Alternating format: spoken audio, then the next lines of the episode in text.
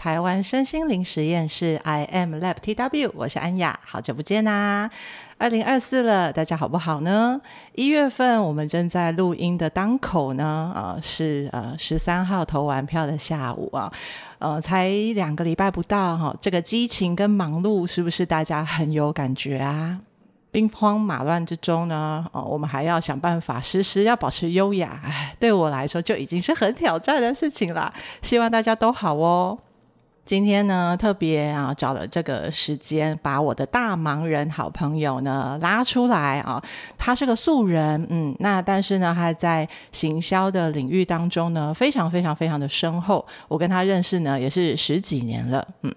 我今天为什么要邀请他呢？是因为他虽然是素人啊，是身心灵圈，虽然有很多的学习，但是基本上没有看过他拿什么方法哈，在大家面前用过，或甚至分享过。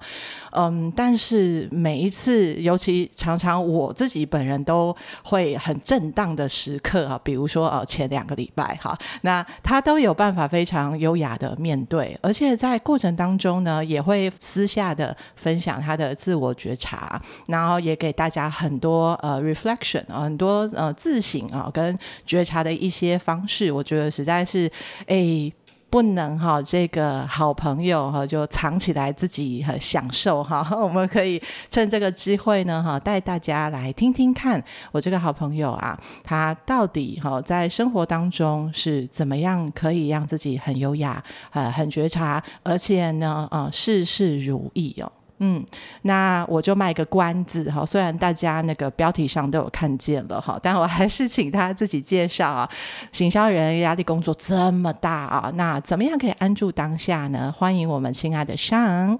大家好，我是 Sean。那我是一个呃，像恩雅所描述的，就是在行销界其实耕耘很多年。那大概到现在为止，将近应该已经迈入第十七年的年头，在行销的领域当中，就是希望能够给呃所有的呃消费者一个很棒的一个行销体验。那整体来说的话，其实我都在外商公司工作，然后经历了呃三个不一样的呃公司或者是产业类型，从传统的 FNCG 到直销，然后以至于到今天我在 Brita 是一个净水商品的一个行销总监，那横跨了包含了 FNCG 消费性电子跟耐久性消费材这些很不一样的品类，呃。的一个行销的一个历练，嗯，那这个生活里面其实真的蛮多元化的体验，然后很有压力，所以我也跟恩雅说，就是我其实呃虽然很喜欢这些工作，但我其实真的很。很热情的，希望在我的生活里面也同样有赋予很多的意义。嗯，就像恩雅刚刚跟我说，刚刚跟大家分享的，就是我很也很喜欢身心灵，上过了很多的课程。那除了这些课程以外，能够去滋润我心里面的一些呃不同领域当中的一个热情以外，呃，山是我一个很重要的媒介。嗯，那。呃，我通过一次一次跟这个大自然的体验跟接触里面，其实，呃，我会说我更直接的去获得大地之母的能量，嗯，然后也受到他的呵护，嗯，就是每次在我觉得心里可能有挫折或有压力的时候，我其实很喜欢回到那个可能最原始的一个山境里面。那山境里面，呃的大自然的每一个呃一草一木，甚至是穿越的动物，然后或者是呃我听到的风声或闻到的花香，其实在那个当下的都在给我一个很大型的支持。嗯，然后过程里面，其实如果遇到山友的时候，这些山友们其实一个早安或一个你好，其实都。很棒的，给予一个，嗯，我知道我不是一个人，嗯，我知道在这个路上，呃，虽然我可能会冒险，但是我知道这路上还有跟我一样在冒险的山友们，也同样在这个大地的母亲的呵护里，嗯，然后同样的就是在体验，可能在人生的阶段里面，那么一个刹那，那一个秒钟，呃，那个云。绕过山的一个风景。就是一个，很多时候我会觉得在山里面看到的那个风景，可能这辈子只有那么一秒钟看到它。嗯，然后那个是我为什么一直觉得，嗯，不论四季的流转，在那样个当下里面，呃，我我其实每一次都会觉得有一个嗯说不出的感动感。嗯，在我去不一样的山，那即使是一样的山，但我们。用不同的季节进去的时候，其实就会看到不一样的风景。嗯，然后那个风景其实也也告诉我们说，时间在动，然后也告诉我们，呃，我们其实也迈向了一个不一样的时间轴的前进。嗯嗯嗯，有没有很特别啊？我们这个好朋友一说话哈，整个能量场就进入一个冥想的状态。希望给大家不一样的一个感觉。我就最记得啊，因为大家呃，我身边的好朋友都知道我其实不太运动哈。那以往是讨厌懒惰运动哈，然后二零二三年遇到了身体的挑战，很想运动哦，但是。就缺铁性贫血哈，所以被医生呃管理说，哎，暂时不要有太多的运动哦。那上一直在我身边提醒着我，只要想到他，我就想到他一定要问我上一次爬山是什么时候哈。所以这对我来说哈，哎，二零二四的第一集啊，邀请他对我来说有一个指标性意义啦。有啦，我有承诺你，今年一定会好好爬山。虽然对你来说那可能都是步道，但是 我还是会从步道开始啊，训练我的肺火量重新把它找回来，哦，嗯，我就最记得那时候，我们前几年疫情之前啊，两个人在聊天，他说：“哎、你快要生日了耶，可是看你好像什么都不缺哈，我也不想要送你红包，这么俗气哈。那我们来想想看，我可以送你什么？你记得你送我什么了吗？我送你百万山景啊，看。”看山看海，超过两百七十度的风景，真的。他带我去了台北的新北的观音山，对，新北的观音山硬汉岭，对，我们要当硬汉。我那时候真的傻傻的，完全忽略硬汉岭这三个字，就想着说，哦。Sean 要带我去爬山，然后他是那种每个礼拜都去爬山的人。他跟我说：“这跟我们平常的叫那个山一点都嗯不能比哈，这个对我来说是走路，所以你一定可以。”我那个时候真的是发了疯哎、欸，就这样相信你哎、欸，哦，就爬个楼梯而已啊！真的，他真的就跟我说爬个楼梯，结果你知道我去就呃，然后我就看到他大概爬了。嗯，十个楼梯阶就一直喘，一直喘，一直喘，然后我就在旁边等，然后我就说：“你要喝水吗？哎，你要补盐锭吗？然后你有没有觉得会抽筋？” 然后我就不断的看他，哎，好像好像我做错事一样。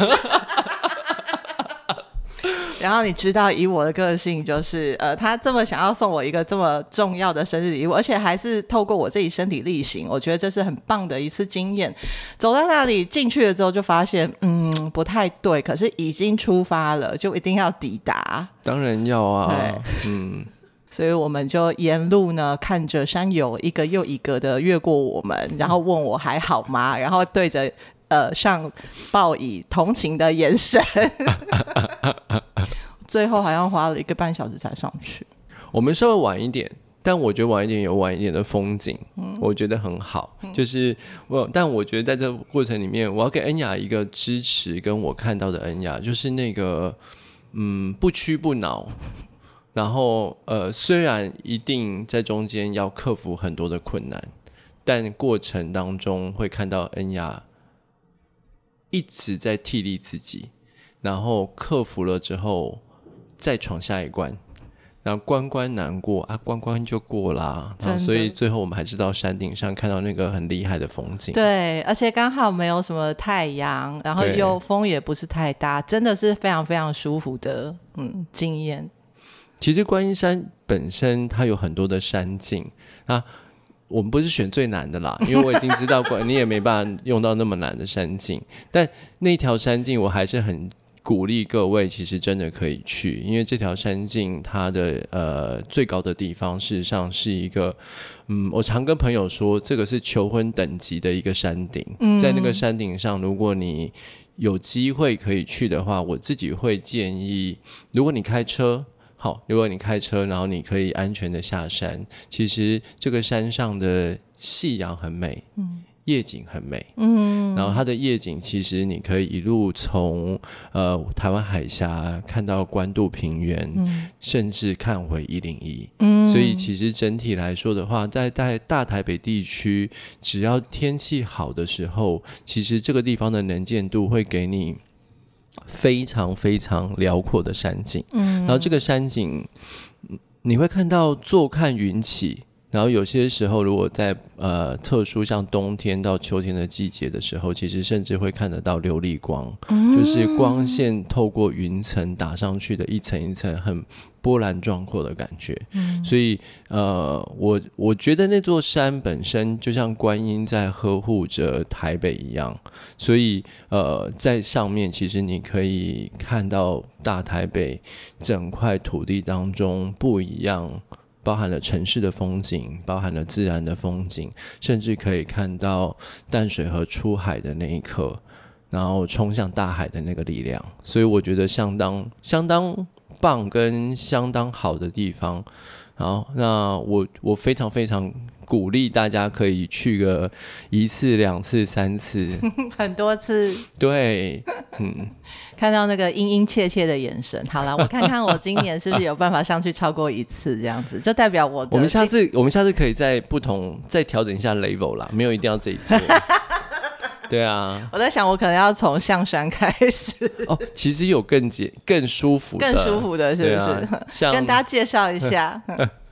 我我自己心里面的口袋名单有一个很舒服，然后呃，但很漂亮，我自己觉得很漂亮，就是叫做富阳生态公园。哦，有。嗯，富阳生态公园其实它家它其实真的是偏在市区里面，嗯、然后富阳生态公园一路从后面，它其实可以有一个小山坡上去，呃，就可以看得到那个一零一的风景。嗯，然后在。呃，穿越整个公园的过程里面，因为富阳生态公园本身它就有非常多呃蕨类植物，所以它其实整体的生态系的复杂度是相当丰富的。嗯。然后它也可以在这个过程里面树很多，所以不用担心晒到太多太阳。然后它的步道管理其实也相当安全。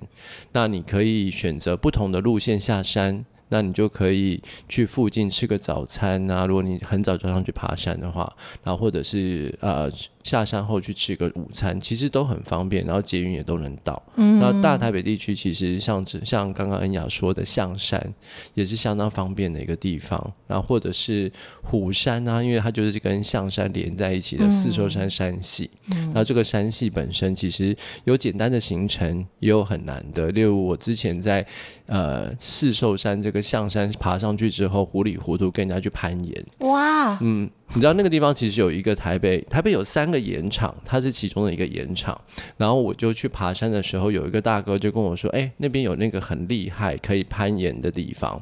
然后我就说：“哦，好啊，那我跟你走。”然后我就跟着他的路线就呃就走过去了。然后他的确是一个比较陡直的峭壁的一个攀岩。然后我当天其实没有带什么工具，然后就攀绳上去了。然后那个当下我。呃，我攀到一半的时候，我其实那个时候的我有点累，然后我就是呃，大概在中间的一个山一个石头上休息，但因为它的那个绳子从上垂掉下来啊，有一个距离，然后我一松手，它其实已经离开了那个石阶，然后我我必须要有一点点勇气去把它捞回来，不然我根本就上不去也下不来。所以当下我其实，在面对一个人生的挑战跟决定。天哪，我如果跳，如果我掉下去，可能会要送医院。嗯，然后，但如果我不去捞那个绳子呢，我上不去也下不来。后来我真的鼓起勇气，就是稍微请身出去把它捞回来，核心要很稳的。对，所以今天各位还是可以看得到、听得到我的声音。像为了爬山，他真的走进健身房。人家是为了那个好看的肌肉可以拍照哈。你如果看他拍照，夏天当然是他因为很怕热，所以穿的很少哈。但是 他是为了可以就是随时呃挑战，或者是去在山里面冒险哦，真的很认真的在练核心。还有肌耐力啦，因为因为老实说，我不是一个呃。不是一个真的爬山非常非常久的人。老实讲，我现在记得大概从我开始爬山到现在，呃，应该在迈入第七个年头而已。其实没有很长。哦，一开始就糊里糊涂是朋友带我去的啊。那我永远都记得人生的第一座山是新店的大刀山。嗯，然后第一天去的时候就是是呃下雨天。然后我我在大刀山爬山的过程里面，因为老实说，大刀山真的有一点还是比较原始，它并不是步道。然后，然后又加加上天雨路滑，我那天大概滑了滑大滑跤滑了五六次以上吧。然后我记得，你知道，就是后来呢，因为我我参加的那个爬山登山的团队，他们大概每两个礼拜就有一次登山行程。那我我再去的下一次呢，就是登山团队的成员们就是都相当讶异我回来了，因为感觉你应该会被挤倒。对他们，他们都说啊，这个小帅哥竟然回来了。他说，我以为你不敢再来了耶，因为那一天呢、啊、的行程不只是我滑了五跤，然后那个行程呢领队还带错路，然后我们一路从大刀山走进了云仙乐园，然后他再从云仙乐园门口走回来。就是已经不是原来的路线的行程了，所以我已经觉得天啊，好像有点荒腔走板，然后然后真的有点可怕，因为的确是蛮蛮露脚的一个阶段里面去面对这件事情。但你为什么还会两个礼拜之后走回去？我觉得有一种不服输的感觉在那个当下，就可能跟恩雅很像，就觉得嗯，虽然这个起点不是很完美，那那天也没看到什么好亮好看的风景，然后那。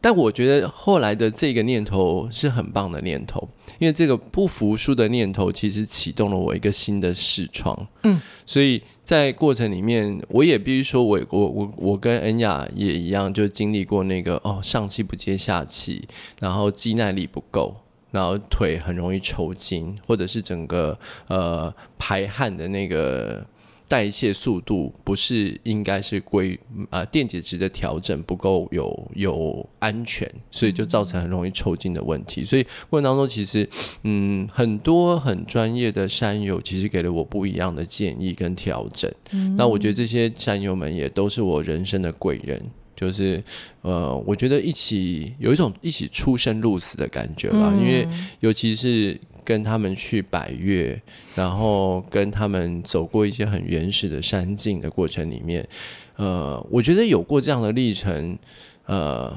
就很容易变成人生很好的朋友。嗯，然后虽然呃，其实我的山友们很多，其实跟我的年纪来看，他们可能都有二十岁到甚至三十岁以上的跨度。嗯，但我跟他们真的就是像兄弟。并不会有很大的一些年龄的隔阂，那那我觉得他们反而呃，我觉得很好的一点就是有一种互相扶持，然后跟互相在这个过程当中照顾彼此的感觉。嗯、所以就算我们一起在离开山，回到城市，回到日常生活，仍然会。会成为彼此在生命当中非常好的伙伴，去关怀生活里面的一些需要。嗯嗯，所以你看，连我今天都是第一次听到他大揭秘哈，原来只是因为不服输哈。真的，在行销里面你已经够不服输了。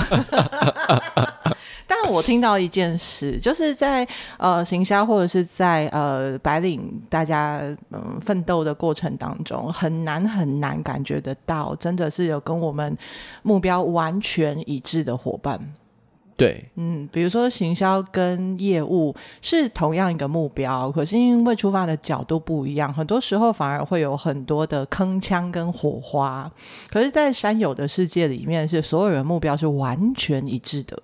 我我我觉得在那个当下的过程里面，第一个爬山通常都会有一个呃你要去的山顶啊，我们我们叫三角点，就是我们要去的那个呃，像如果是百岳里面的合欢山的主峰啊，然后呃或者是雪山的主峰北峰这些地方，所以大家都知道今天我们呃要到哪一个里程碑，所以设定目标这件事情。我觉得在山里面的山友们相对是很清楚的。嗯，然后第二个，我觉得呃，在过程当中，通常呃，虽然有一些些不一样是，诶，到底我要用什么样的配速，我只在乎那个目标，还是其实我在乎过程的体验，所以会有一些不同。但是也因为这样，所以其实山友们会看到有一些呃，有可能有些人就容易被一起会。在一起爬，有些人他会是呃前锋部队，有些人他会是中间的部队，有些人就会是后面的。那过程里面呢、啊，诶、欸，我也是后面的。我跟你说，因为因为因为我不只是你，因为我我很喜欢拍照，就是我我自己的性格是我其实很喜欢中间的那个体验感，我不喜欢呃只在乎那个结果。这个但是我个人的。的风格，所以呃，我通常真的就走在后面，因为我然后我很喜欢去记录大家的背影，嗯，因为我觉得那个背影很特殊，就是呃，因为我大家都在往同一个方向走，嗯，然后同一个方向走的过程当中，你知，然后每一个人他很努力的为自己在做那件事情，嗯，因为会看得到每一个步伐的力量，或者是他拿着登山杖手上的那个力量，嗯。一方面在保护他自己，嗯，一方面也在鼓舞自己往前进。然后那个背上的背包虽然很重，但是也代表了我们其实也要把保护自己的一些装备啊，然后或者是明天后天要用的东西一起带上去。所以很多时候，我觉得，呃，当我在每一次在可能部队的最后面去看每一个人的时候，我自己反而会觉得。很棒的去看到，在这个团队、这个登山团队里面的每一个人都往同一个目标前进的那个信念很强悍。嗯。然后有些时候，呃，我也很 enjoy 他们的回头，因为回头的的时候是，诶，他也要注意一下后面的伙伴目前的进度，因为我们也不希望有人会掉在一个孤零零的位置。嗯。因为那个其实有点危险的，在山里面是有点危险的，嗯、所以呃，过程当中我们会我自己另外一个学习就是，真的跟大家一起出来爬山，你就不是一个人，嗯、所以你也会有一个使命感，就是呃，我们会要照顾好自己，也照顾好其他的山友，所以那个团队的力量，呃，我我觉得在登山的过程当中是一个很棒的学习，嗯，嗯，就有一致的目标，然后又有一个团队力量的展现，那当然过程当中。如何鼓舞对方？因为过程当中也有很多人，其实呃，可能就是也上气不接下气啊，就像恩雅上次一样，会走不下去。那一定要鼓励、鼓舞、鼓舞对方。然后，所以我们常会说，登登山有很多谎言，快到了，快到了，其实可能还有好好还有还有好几个山头，对 转个弯就到了。那其实还有好多个弯。在那过程当中，我就记得跟我说：“哎呀，在十分钟就到了。”我就说：“哎，我自动乘以三啊，因为你的脚程是我的三倍啊。”但是就算我乘以三了之后，我其实还是爬了五十分钟才走到。哈，那我那个当下其实会有点生气，我想说这臭小子居然骗我。可是真的，我回头认真想来，如果没有他那个骗跟哄啊，我还真的到不了。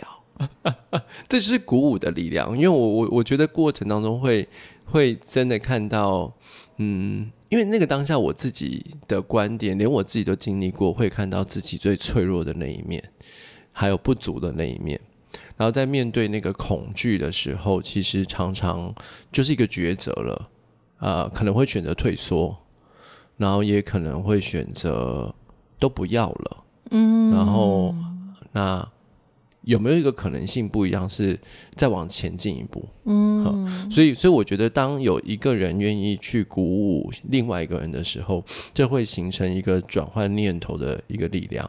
然后，另外一个就是这个过程当中还有实质的一些鼓舞，可能我们就给对方糖果啊、饼干啊、水啊，然后水果啊，那其实就会有 energy 会回来。嗯，那那那这些东西都会帮助彼此，其实再往前进。嗯嗯嗯嗯嗯嗯，那聊一聊，在这七八年的山跟山的陪伴之下，有没有什么你真的诶很难过的关，然后透过山给你的感动而穿越了呢？很难过的关，通过山穿越还蛮多的，对，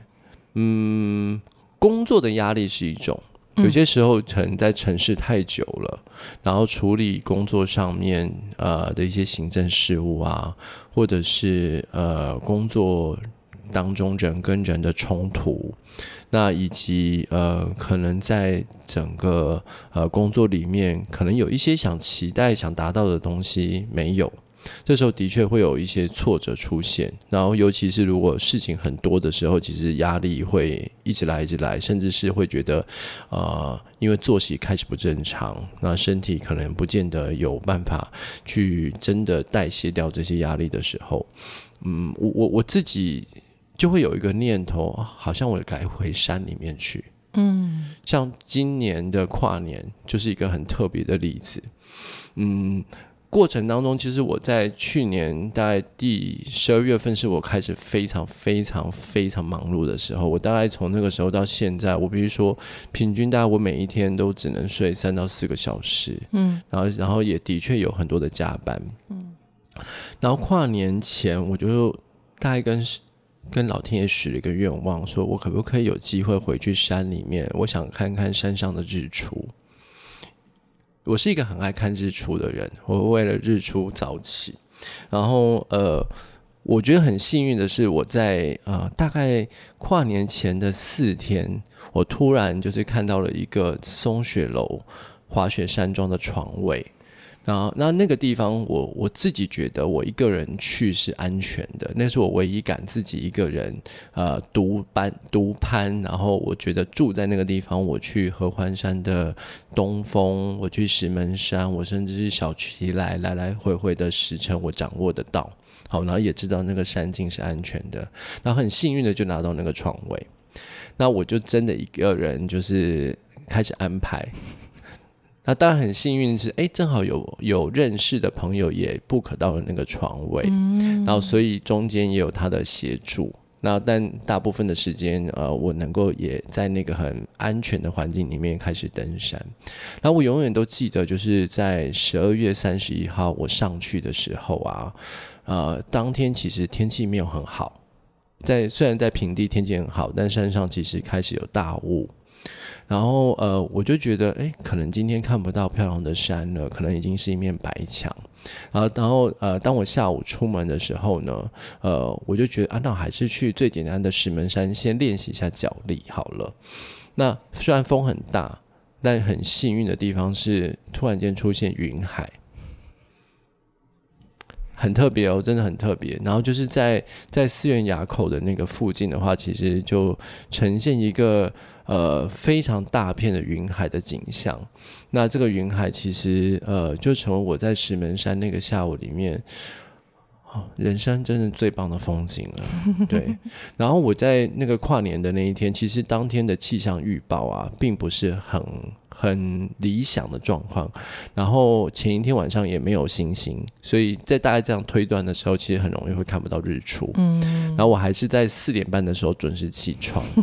那起床的时候呢，我的确还是看到大家在呃滑雪山庄跟松雪楼的面前是一片大雾的，嗯、什么都看不到的感觉。天哪！然后我就有点觉得，嗯，还是去试试看好了。然后我远远的有看到有一些山的轮廓线出现，虽然在那个黎明的当初，那我就想说，好吧，我冲一波好了。我就想说，啊，那就去还是最简单的石门山。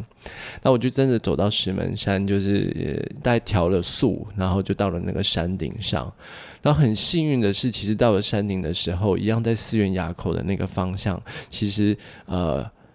有那么点点阳光开始出现，雾也开始在强风的吹散里面开始散开。虽然一波一波你会看到雾来又雾去的，然后但在过程当中，其实就会看到呃山在那个薄纱当中慢慢的被你看得很清晰。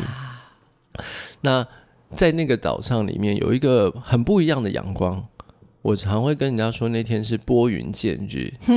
他到了，就是大概太阳的确已经升上去了。呃，一大概三十分钟之后，我们就看到阳光从云里面露出来。然后那个光线其实让呃整体的山景其实出现了很多不一样层次的光，因为你穿透了白云，所以它其实有一些云的阴影里面。然后也让我其实。在二零二四年的第一天，看到了很棒的一个不一样的日出。然后很幸运，是因为我其实在那边待了两天，所以呢，第二天第二天的早上的时候，我很幸运看到了完全的日出，所以我决定就是去呃合欢山东峰，因为东峰其实可以看得到非常辽阔的一个整个圈谷的一个景象。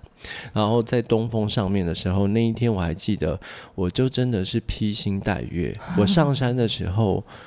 真的是满天的星星，这样的星星的亮体，大概是城市永远看不到的。嗯，就是被满满天的星星祝福，大概应该有超过数十万颗的星星在我的头顶上，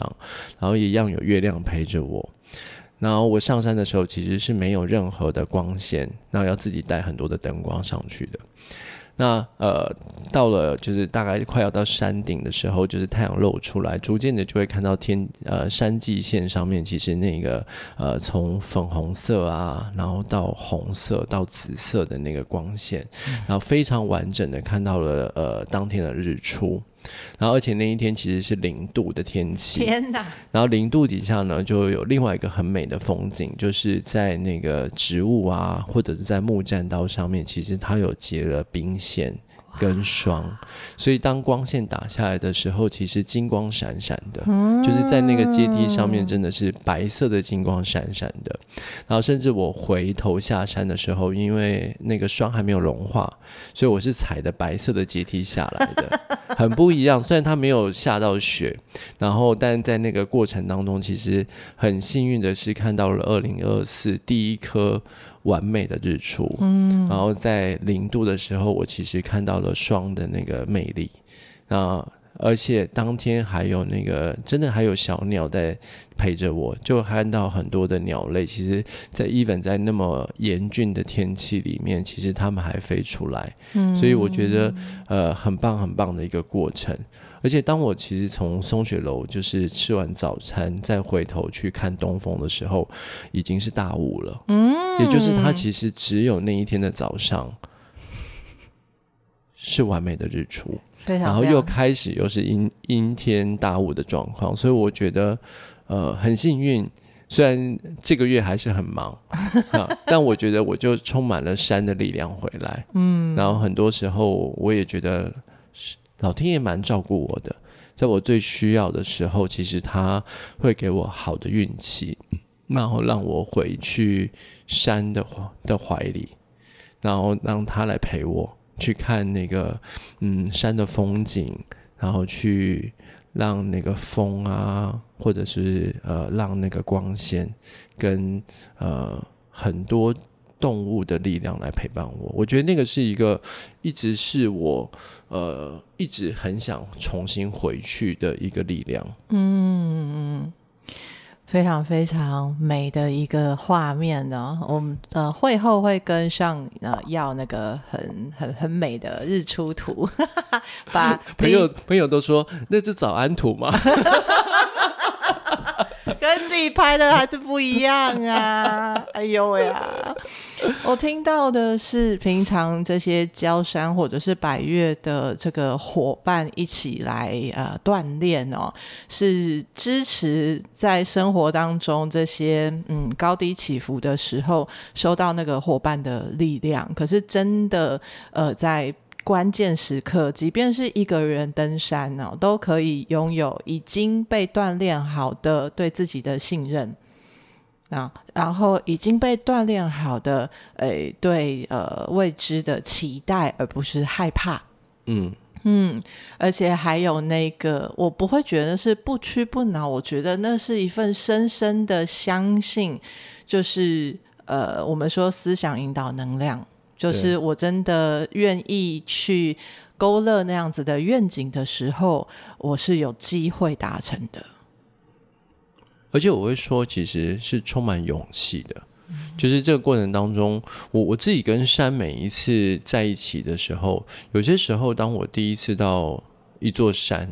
老实说，一定会做一些准备，就是一定会呃把物资带到。一个合理的量体，然后把离线地图下载下来，然后可能甚至很多时候，YouTuber 也会做一些实况的记录，然后就先去看一下那个哎以前他们经历的那个历程。但自己经历那件事情的时候，呃，尤其是第一次到一座山的时候，呃，其实所有都是陌生的。嗯。然后所有的路线其实呃可能有一些路径的指引，可是需要勇气去探索。然后很多时候就是它的路线，尤其是到百越的时候，有一些路线是不那么明确的。那你要在实境里面去找，然后以及去呃看到下一步要往哪一个。哪一阶走？因为有些时候，其实我们要很小心自己在踏出去的每一步的时候，要是对的，那才不会跌倒啊，或者是才不会突然摔落一个不知道多深的悬崖。那我觉得勇气一直带着我走这些路。嗯，嗯，我我常会跟人家说，就是过程当中，我我自己在看山给我一个很棒的礼物，真的是勇气，因为在过程当中。因为那个当下里面，我有自己的勇气去鼓舞自己，那我们我才会去去踏出那一步，然后或然后以及去看拿到那个最后的那个风景互动的那个过程，然后以及去呃看到那个在在城市里面看不到风景。那所以我，我我常会也也喜欢说，这个勇气其实一直陪着我。即使我离开了山，回到了工作，然后它成为我一个很棒的礼物。是当我看到一些可能性的时候，呃，是不是我其实可以有勇气的、诚实的说出来？虽然在人跟人的互动里面，可能过去一些形象的要求，或者是呃互动的礼貌的一些教育。然后，或者是我们从小被教育什么该做，什么不该做，但但在山里面教育我的是面面对自己诚实，嗯，然后要面对自己有勇气，嗯，所以这个其实是我自己觉得山教我的一个很棒的礼物。然后第二个呃不太一样的点是，山也教会我有时候要知道放弃，嗯，要放下。放下，放下，原因是因为，嗯，有些时候我们很难去知道，当你我我们的我们其实通常会在一两个月前开始规划我要去的一个地方，尤其是百月，但百月的天气是很难掌握的。然后，尤其是我还记得我有一次去第一次去大霸尖山的时候，呃，其实那个时候大概我出发前我才知道可能会有台风警报，也可能不会有。所以我们还是进去了，嗯，我觉得我们还是进去了整体的那个山里面的第一个呃第一天的行程，嗯，然后但在第一天呃我们扎营之后的话，其实我们就看到隔天的整个台呃台风的路径跟第一天看到的完全不一样，嗯，然后可能会直接进入台湾，然后也可能对于我们要走进再往上爬，事实上是很吃力的，所以呃当下的决定就是撤退。嗯，因为山它在的，嗯，但是你的有些时候我们命就一条，是大部分时候命就一条，对，属猫吗？而且，而而而且，其实，在那个当下做的这个决定，我觉得反而有些时候会拿到不一样的礼物，嗯，因为因为其实我那个时候在做那个决定的时候啊，我就呃，我们很顺利的回来，但是也因为这样，就是我有我有。更多的力气再重新体验一次昨天走的路线，嗯哼哼哼，因为前一天就是很吃力的背了那个背包，然后就想说啊，对，我晚上要扎营，然后所以其实整个路线上的风景不见得很好，嗯，那但是回来的时候正好因为台风前通常是反而天气很好的那个时候，然后所以我们就有机会在那个很棒的阳光里面，然后轻松的走回来。所以，虽然我常会跟大家说，我就是去山里住一晚，去度营一个晚上，变成是这样的行程。可是我自己觉得，哦，真的是很棒的礼物。嗯。然后大概过了四个月后，我自己回去，嗯，我自己安排了一次，就是去大坝尖山的行程。那反而在那个当下，老天爷给了我。真的最棒的礼物，因为那个行程大概要四天三夜，嗯，而且其实大霸尖山如果去过人都知道，它其实真的是全天候的攀爬，它没有办法就是中间就有找到非常好的休息的点，所以一定要非常好的天气去，那才能够看得到整个大大坝或小坝的美景。然后所以那一次我非常的幸运，在四天三夜里面晴空万里，哇！非常棒。就是，然后而且在过程当中，我觉得呃，山友也帮助我，那我们也请了协作，所以整个行程其实相对来讲，跟第一次来相比，其实呃，我们获得了很棒的。成果我会说，就是我我真的答真的又呃重新去设计行程，然后以及去看到大坝跟小坝的美景，然后能够有很充足的时间，然后在很棒的天气里面去看到呃整个群山的环绕。因为整体来说，大坝、小坝，然后就在雪山山系里面，然后甚至可以看得到圣林线，嗯，然后整条其实台湾最美的一个山林线的一个美景，那。是很棒的，而且在那个是地方，我第一次看到在山里的夕阳，而且是直接可以看到，不仅仅是日出的那个美，而是因为山屋非常接近在圈谷里面的日落点，所以我第一次才可以有机会在那里，呃，很安全的看到在三千公尺高山里面的日落，然后再安全的回到山屋里面吃火锅。真的，我没有火锅哦，感觉像是一个观光客行程。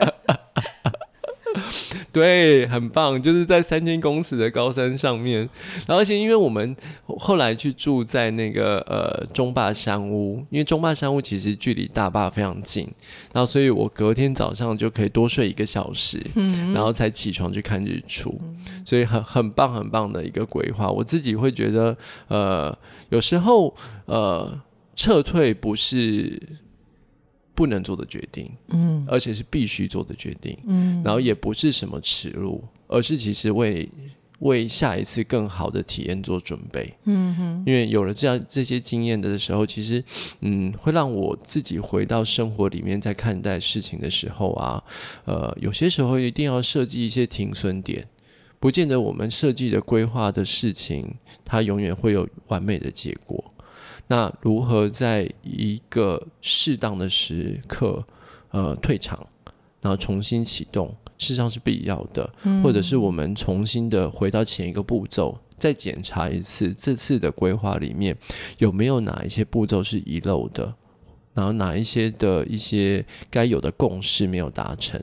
那才会帮助我们，其实去做重新规划的过程当中，重新调整设计，然后重新的去呃，去真的去拿到我们想要的那个目标。嗯，而且啊，平常在规划，就是比如说以行销来说，嗯，也是有很多未知，但是呃，大部分的时刻都是没有办法看完全部的资料，或者是呃呃模拟出所有的状况，然后就要往前冲锋陷阵了。可是。在山里面不是这样啊，山里面是呃可能有性命的风险的时候，真的就是一定想办法让自己准备好，然后也不会。透过嗯，过去有这么多呃在山里的经验，就觉得哎，这一次我可以稍微省一点时间规划啦。哦，这个是完全完全都会归零重来的。我觉得这个锻炼对我来说是一个非常非常好的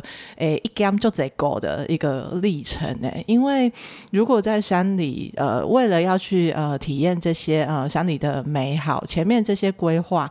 呃，全面性、周全性，然后甚至比如说下棋啊，呃，会有很多种 scenario 的时候，全部都看清楚了，然后再安全的上山。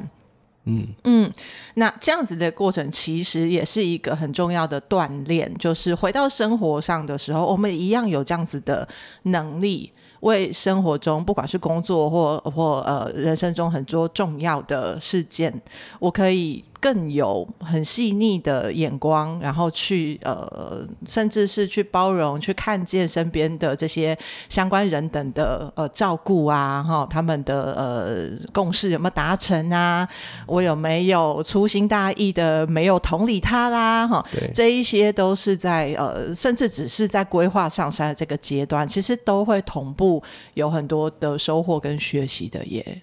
因为其实呃，因为当我们在规划一个登山的行程的时候，呃，当然大部分它不会是独攀，嗯，我们其实一定有一些山友一起去，所以在规划的过程当中，你会选择呃，你会邀请适当的团队成员，或者是在过程当中，如果有些人自动自发想参加的时候，也必须去评估这个山友参加的时候，他自己能不能负荷，还是他其实自己高估了自己目前的状况。那如果他其实有可能性，但是需要锻炼。这时候其实我自己也也会比较不不真的有点不客气，但是会跟对方说，你一定要锻炼，不然你上去很危险。嗯，因为这其实是一个负责任的版本，嗯，就是如果你已经承诺要上山，其实一定要锻炼，然后或者是前面我们一起锻炼。好，我们一起来练习。那有一些其实真的有高度风险的时候，也会跟他委婉的说，为什么我会觉得这个其实不适合他。嗯，因为这其实是呃前面可能一定要先做的，先做的一个自我评估啦。因为很多时候其实呃这的确是经验值，或者是一些呃一些嗯过往其他人。的的经验上会告诉我们的，不要逞，不要过多的逞强，嗯，好，一定要准备好。那第二个部分就是，呃，在路线的选择跟登山的装备的里面，其实是另外一个在，呃，就很像我们在做规划的时候要先想好的，因为，呃，每一个人其实他可以背的重量不一样，嗯。有些人是，人家都叫驼兽等级的，真的啊，有人可以背六十公斤呢，我觉得好厉害，比体重还重的，都可以背一个人下来的那种。但但如果如果不是这样的驼兽等级的时候，有些时候轻量化的装备，或甚至。呃，请请协作协助你把背东西，虽然有的确要付一些钱，但是真的会让这个过程当中更符合自己身体的状态，然后也让也允许自己去享受那个过程。嗯，因为如果过程当中有协作帮忙的时候，其实你只要带当天的所需的东西，那其实整个重量大概就会减少，可能。最高可以到五分之四以上，嗯，你不需要背那么多的东西，很多东西其实是晚上要用的。是，然后所以所以其实走起来会比较轻松一些些。然后另外的部分的话，当天的身体状况很重要，嗯，尤其是前一天有没有睡好，嗯，哦，然后睡睡眠这件事情，事实上会很大幅的去影响你隔天整个登山的品质。然后，所以如果在高山上，我我自己不论我那个山。只要到两千五以上，我那些高山症的药一定会带在身上，嗯，因为因为其实不会知道自己身身体这一次的状态会不会跟上次一样，嗯哼，有些时候其实会很突发性的，你会觉得我自己会觉得，哎，好像呼吸不是很顺，嗯，然后头很痛。嗯，这时候其实这些高山症的呃常备的药物事实上是必要的。嗯，那另外的部分的话，呃，就是睡眠的一些助眠的药物，会帮助前一天晚上好一点的睡觉。嗯，再加上就是。还是会提醒大家要戴耳塞啊，跟眼罩，因为你的你其实这些山友不是日常生活你一起生活的，所以我们不知道他们的睡呃的一个睡眠习惯是什么，打呼有多大声？对，然后所以然后以及他们到底几点起床开始整理装备，哦、然后所以这些其实会帮助自己在前一个晚上睡比较足跟睡比较好。嗯、那这样的话，在登山的过程当中都会比较顺利一点点。嗯，那如果真的。不幸当天不舒服，呃，真的不要逞强，嗯，因为在山上距离医院非常远，可能要坐直升机下来。啊，虽然也是一个特别的体验，但是我们可以在一零一搭直升机就好了。对，所以千万不要不要在那个地方逞强。很多时候山就是在就就在那儿。所以你可以回去的，不要因为你已经爬到了呃一半，就觉得我要把另一半一定要爬完。嗯嗯，说不定没有那一半，其实这一趟的历程就已经很完美了。嗯，呃，不是因为山脚点而促成你爬山。所有的路线只能够一定要到山脚点，这我常会跟我自己说，就是中间的风景才是最美的，嗯，三角点的风景也就是一个山脚点的风景，嗯，所以有没有一定要到那儿？其实不一定要每一个都到，嗯，你可以设定这一次的历程的状态，我到这，那下次再回来就好了，嗯，因为人生很多时候山会给你一次不一样的体验，即使山是同一座，路是同一条。但是随着你进去的时间不一样，植物会长大，植物也会老，然后呃山上的空气也不一样，所以其实我我自己蛮喜欢重新走同一个山径的，因为它其实会真的给我很不一样的一些经验。就是在这样子，可能很多人就是打卡打卡哈，然后就做着差不多的事情，然后每天还要在差不多的任务当中，还要找出很多火花。我觉得对行销人来讲，真的就是脑力的耗损。可是，嗯、呃，听到山的这些故事，让我回想起，嗯，如果当初我自己在做行销的时候哈，我有这样子的哎滋养，那也许我不会这么快放弃。不会啦，每个行销人他滋养自己的方法不一定一样。嗯，对我，我选择一个就是跟山亲近的方法。嗯、对。因为我连我自己的团队其实都有很多他们自己不一样的方法。嗯、我自己团队有人喜欢冲浪，哇，呃，女孩子哦，她会冲浪，很棒。嗯、然后有一些人其实她呃会去插花，嗯、所以我自己我自己在看，其实每个人的生活里面，我也常会鼓励团队，就是呃，我们都知道我们的工作很忙，但工作真的不是我们人生的全部。嗯。然后呃，一定要在你的生活里面去照顾自己，嗯，照顾自己是最重要的，嗯、因为负责任的把自己照顾好，那自然而然你会把这个力量也带回来团队，嗯，嗯，这这个是我我自己觉得很很重要的一件事情。山是一个选项，但山不可能是唯一的选项，嗯。嗯。那听到你的团队的这些嗜好跟舒压的方法，都跟大自然有关系。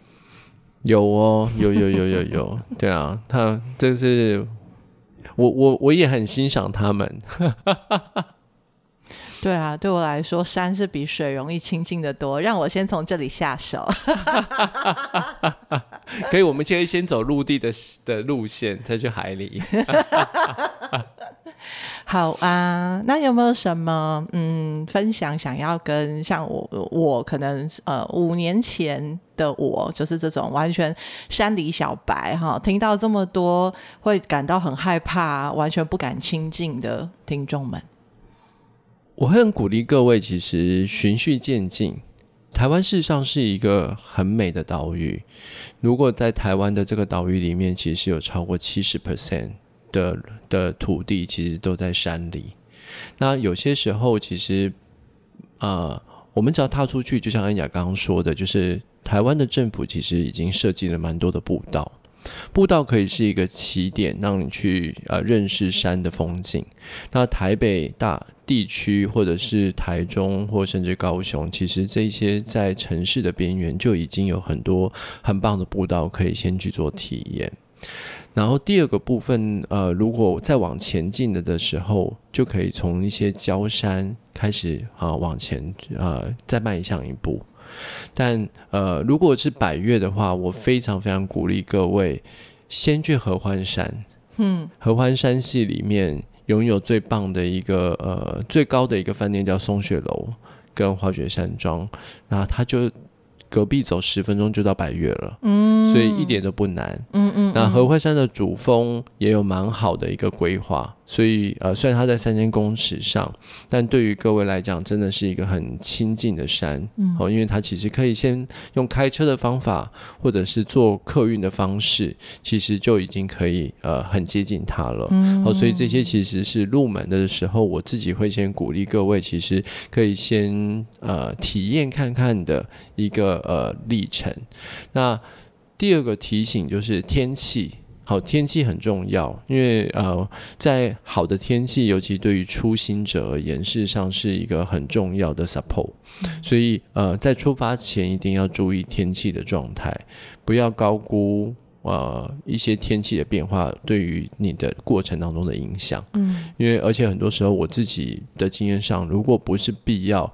下雨天真的不要爬山。嗯嗯，因为很容易滑倒，或者是呃也。让你的历程可能会全身穿的雨衣也很不舒服，嗯，好，那甚至其实也没有太美的风景，嗯、那那所以这个时候其实山也应该会希望你留在家里，那去照顾自己，那所以呃在过程当中其实这是必要的呃下一个呃我自己的提醒，然后永远要记得一件事情，就是呃，山一直都在。嗯，台湾的山，呃，他只会用不同的面貌面对你。嗯，但山，呃。在的这件事情会一直邀请你回去，嗯，好，所以在你准备好的时候再去，嗯，然后以及在你准备好的时候，他也会准备好，嗯哼，他会跟着你去体验山的那个美，好，所以我我自己会觉得是一个，呃，从自己开始，然后循序渐进，然后以及呃，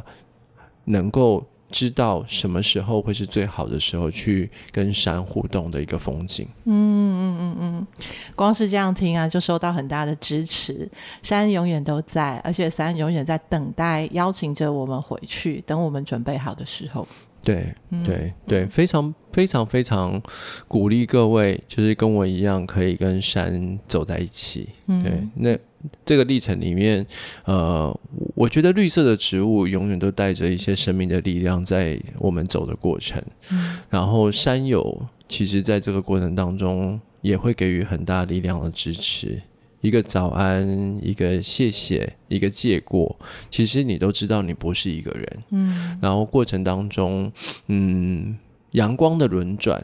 然后风的吹过去，其实都都有一些很不一样的感觉，会滋润我们自己的身体。嗯。嗯，希望这样子的分享大家会喜欢。那我们下一次还要再请上来聊聊你接下来海的计划，还有其他大自然探险的计划，也可以来聊旅行。哎、我有对我有好多喜欢去旅行的国家。他所有的照片大概有百分之八十都在户外，要么就是山，要么就是旅行。真的。体验体验生活一直是我人生里面很重要的一块，然后我自己很喜欢通过这些历程里面，我去看到地球不一样的风景，然后也去滋润我自己，然后把这样的力量，我也希望通过我的照片能够分享给所有呃有有一起冒险精神的人。嗯，今天非常谢谢上，也谢谢恩雅邀请我。我的第一次 podcast，我们下次见喽！下次见，这里是台湾身心灵实验室，I am Lab TW，我是安雅，拜拜，拜拜。